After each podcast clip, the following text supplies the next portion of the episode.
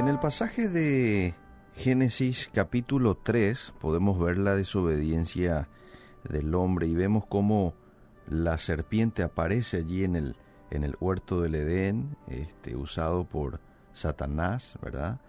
Y, y entabla una conversación con la mujer, con Eva, ¿verdad? contraponiendo un poco aquello que ya Dios los había dicho de manera clara a ellos que no tenían que hacer, pero sin embargo viene ahora la serpiente o Satanás a sembrarle duda a Eva. Y esta duda ella la comparte con Adán y bueno, ya sabemos cómo termina la historia, ¿verdad? Ellos terminan pecando, terminan desobedeciendo a Dios. Este pasaje de Génesis 3 nos ofrece una imagen de lo que puede suceder cuando los creyentes no escuchan a Dios. Eva sabía tan bien las instrucciones de Dios que las repitió casi palabra por palabra a la serpiente. Sin embargo, el orgullo y el deseo la vencieron y fue engañada. Eva dejó de escuchar a Dios y abrió sus oídos a una voz equivocada a la voz del enemigo. Pensá en cuántas voces escuchamos en un día cualquiera. Hmm. Muchísimo, ¿verdad? Artículos, podcasts, amigos, familiares, publicidad, radio, mucha gente que nos bombardea la mente con ideas y filosofías.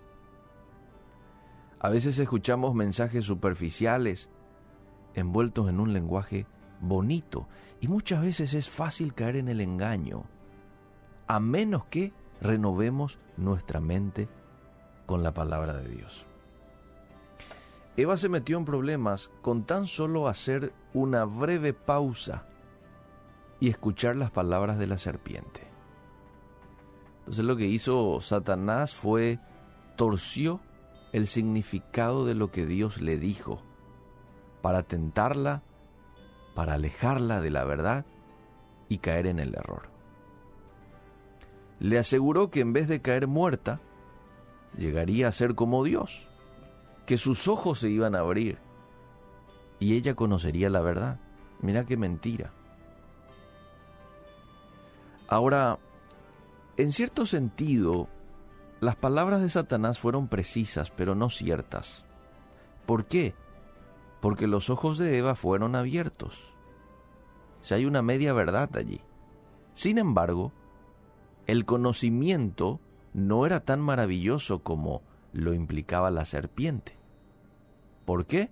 Porque fue despertada a su propia naturaleza pecaminosa y al abismo que se había creado entre ella y Dios. Además, el cuerpo físico de Eva sufriría la muerte como resultado de su pecado y por ende la muerte de toda su descendencia, incluido nosotros. Tenga cuidado, amable oyente, cuando los mensajes compitan por su atención. Satanás, que es tan astuto hoy como lo fue en el Edén, se viste de engaño para sonar como si dijera la verdad, aunque miente cuando habla. Juan capítulo 8, verso 44 es claro que él es un mentiroso. Por eso, y, otro, y otra cosa, no solamente que es un mentiroso, sino que quiere tu mal, quiere mi mal. El ladrón no viene sino para matar, hurtar y destruir, y él es un ladrón por excelencia. Por eso, ¿qué es lo que quiere lograr con tu vida y con la mía? Matarnos, destruirnos, desenfocarnos del camino de Dios de manera que sus propósitos, que son buenos y que son agradables, no se cumplan en mi vida. Eso es lo que quiere Satanás. Por eso hoy quiero animarte a sintonizarte con Dios y a los principios de su palabra porque Él es el que dice la verdad. Y Él es el que nos ama de manera genuina y quiere lo mejor para cada uno de nosotros. Y usted me dirá, ¿y cómo me puedo sintonizar a Dios teniéndole presente? Todo el día. No solamente en un tiempo de oración que quizás lo tenés a la mañana. Sí, ahí eso es muy importante. Pero luego es importante que tengamos esa relación em, continua con Dios. En todo momento. Mientras manejas, mientras estás en la oficina, mientras estás llevando la encomienda que te pidieron que lleves, ¿verdad? Donde quiera que vayas, decirle, Señor, aquí estás conmigo, sos parte de mi vida, ¿sí? Y permití que Él pueda hablarte, pueda susurrarte lo que Él anhela y lo que Él espera de vos el día de hoy. Otra manera de sintonizar a Dios es a través de su palabra. Leyendo la Biblia nosotros podemos eh, descubrir todas las verdades y las voluntades de Dios para con nosotros. Así que tomate el tiempo hoy de leer este libro, estudiarlo y, ¿por qué no?, memorizarlo. Esto es muy importante, porque el Espíritu Santo, una de sus tareas es recordarte lo que Jesús ha dicho.